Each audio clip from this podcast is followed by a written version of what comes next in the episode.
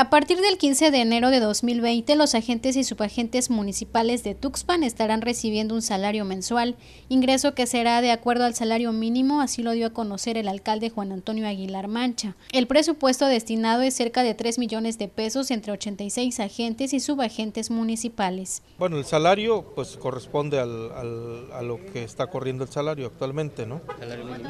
Así es, un salario mínimo, entonces este mensual, pero mes con mes van a estar recibiendo su participación.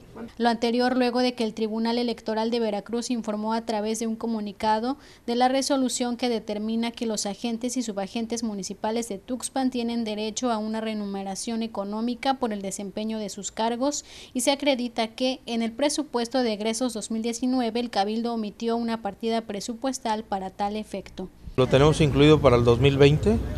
El, el tema del 2019 pasará como deuda pública y este pero no nos negamos yo desde un inicio desde la primera reunión de agentes subagentes les dije que estaba totalmente de acuerdo nada más que fueron instrucción hoy es una instrucción y lógicamente pues el, también en la parte de presupuesto pues tendrán que tomarse las provisiones. Directores del ayuntamiento se reunieron con 86 agentes y subagentes municipales para capacitarlos y resolver dudas que tienen en cuanto a trámites que tienen que hacer en diversas áreas como registro civil y apoyos gubernamentales, por mencionar algunos.